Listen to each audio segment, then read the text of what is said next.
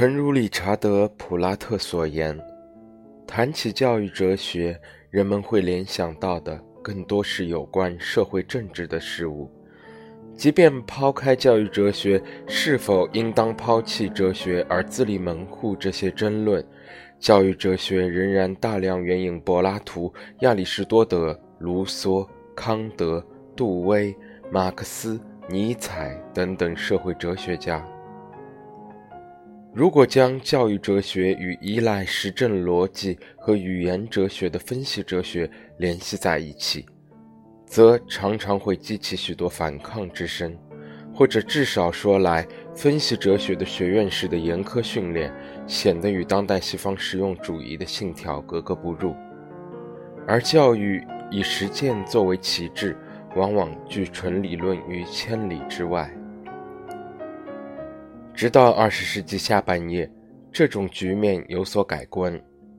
出现了许多采取强硬路线的人，认为教育哲学也需如英美哲学那样受到严格的学术训练。普拉特很好的梳理出分析的教育哲学的前后三波人，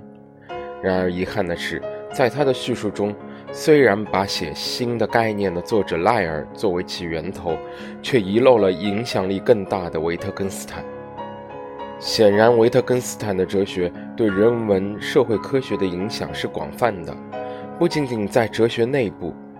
还旁涉社会学、心理学、美学、文学，当然，教育学也不免受其影响。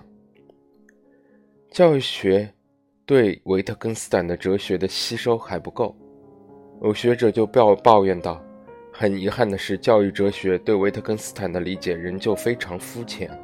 教育学还没能把握到维特根斯坦哲学中映射出的潜力。”更新进的学者强调了整个分析教育传统中的维特根斯坦强劲影响。怀特和霍斯特在其分析传统与教育哲学历史的分析中。着墨甚多地强调了维特根斯坦前期和后期的两部著作，《逻辑哲学论》和《哲学研究》都对分析教育哲学产生了强大的影响。然而，正如罗蒂对后期维特根斯坦的后分析的定位，维特根斯坦不能归于分析哲学，而是溢出这个传统之外的。维特根斯坦并不在传统意义上的大陆和分析哲学的范围之内，因为他们都属于维特根斯坦所批判的传统形而上学。当然，维特根斯坦并没有发展出任何一套系统性的哲学，也就没有发展出一套关于教育的哲学。但是，可以看到，在他对教育的关注。以及教学的亲身实践上，都不可避免地对其后期哲学思想产生强烈影响，而他的哲学的革命，同时也辐射到教育学领域。一、小学教师生涯和后期哲学转向。与许多学院派的教育哲学家不同，维特根斯坦既做过乡村小学教师，从事过最基础的教学，也做过剑桥的教授。他的后期哲学很多时候是通过讲课稿和讲课笔记的形式传递于世的。应当说，维特根斯坦的小学教师的经历，而非大学教师的经历，在其后期哲学转向中起到更重要的作用。在哲学圆周中，时时充满教师和年轻的学习者在日常教学中的对话，这和逻辑哲学论中那个尽量摆脱自我，以全知全能的视角。不掺杂任何个体经验的逻辑语言的语读语大相径庭。在前后期维特根斯坦的转变中，一个经历是当兵，另一个经历是做乡村小学教师。很难看到战争以及政治在哲学研究中的浮现，但从一开始到最后都呈现着他作为小学教师的经历。瑞门克。在其颇有名声的维特根斯坦传记《天才之为责任》中，记录了他作为乡村小学教师的这段经历。许多其他描写维特根斯坦的哲学传记也没有遗漏这一点，并把他后期的哲学方法起源归结为这次教师生涯。巴特利就认为维特根斯坦从事教师职业受到当时格格克尔的学校改革运动的强烈召唤，并认为后期维特根斯坦的哲学与这一改革运动有着强烈关系。在维特根斯坦后期的哲学方法中，可以看到其与卡尔布勒的心理学方法的诸多共同之处。蒙克的记录似乎更可信。维特根斯坦之所以去做教师，是因为当时他面临着趋于自杀的心理危机，于是他接受伊格尔曼的建议。这种参与完全属于内在忏悔式的参与，而与格格克尔领导的学校改革运动没有必然联系。不仅如此，相反，维特根斯坦自己不欣然认同这一运动，触发。他去当教师的并非是使学生适应民族国家生活的观念，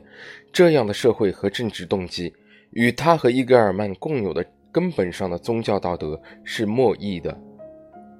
维特根斯坦的受训是在学校改革运动的背景下，但是他对这样一种国家主义的教育理念显得格格不入。如果说后期维特根斯坦的哲学方法真的受到这段师生生涯的影响的话，应当是他与孩子们直接接触的教学经验，而不是某种教条理念。正如哈格洛夫所说：“我相信我们能够看到维特根斯坦作为一名乡村教师对哲学研究的每一段落的影响，因为这里几乎没有连续的段落不与孩子相关。”通过他的后期哲学，维特根斯坦常常支持这样的观点。他正在做的是通过引用对孩子的亲自的观察，这些观察都是他做老师时候所做的，并且被用作之后的材料。正如我所看到的，的确在维特根斯坦的著作中产生了真实的影响，但却不是那些在学院中的教师的教条式的教法，或者那些学校的改革在他脑海中产生的波动。皮特和布勒斯也同意，维特根斯坦对教育理论的影响出于这段经历的激发。正是这段经历促成了他1930年代的哲学转变。这并不是说他以任何方式发展出一套教育的理论，恰恰相反，他对任何总体式的理论深刻怀疑。在其后期哲学中，他强调语言游戏的变动，强调人们在遵从规则时的不同方式。这些都揭示了在语言使用中的许多表面看来相似之处的隐藏的多样性。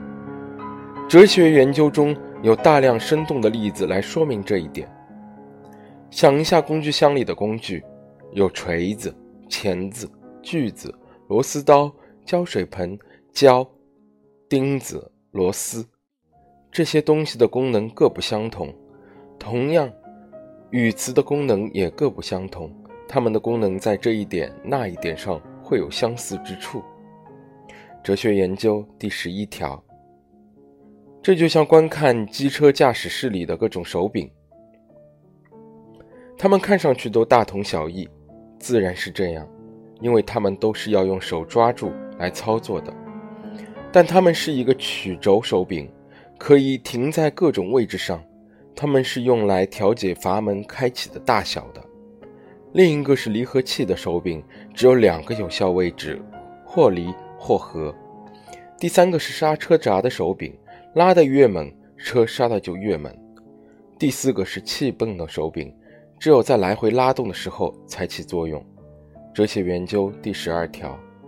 这些生动的比喻完全有别于他在逻辑哲学论时期的高度的抽象，而是来自于日常生活。可想而知，从士兵到乡村教师，维特根斯坦都没有把自己的位置局限在学院派之中，而是植根于生活之中。而正是这些丰富的生活经验，促使后期维根维特根斯坦的转变。同时，从某种意义上说，后期哲学也属于某种教育转向。在斯坦里·卡维尔的解读中，维特根斯坦的后期的治疗哲学应被视为成人教育。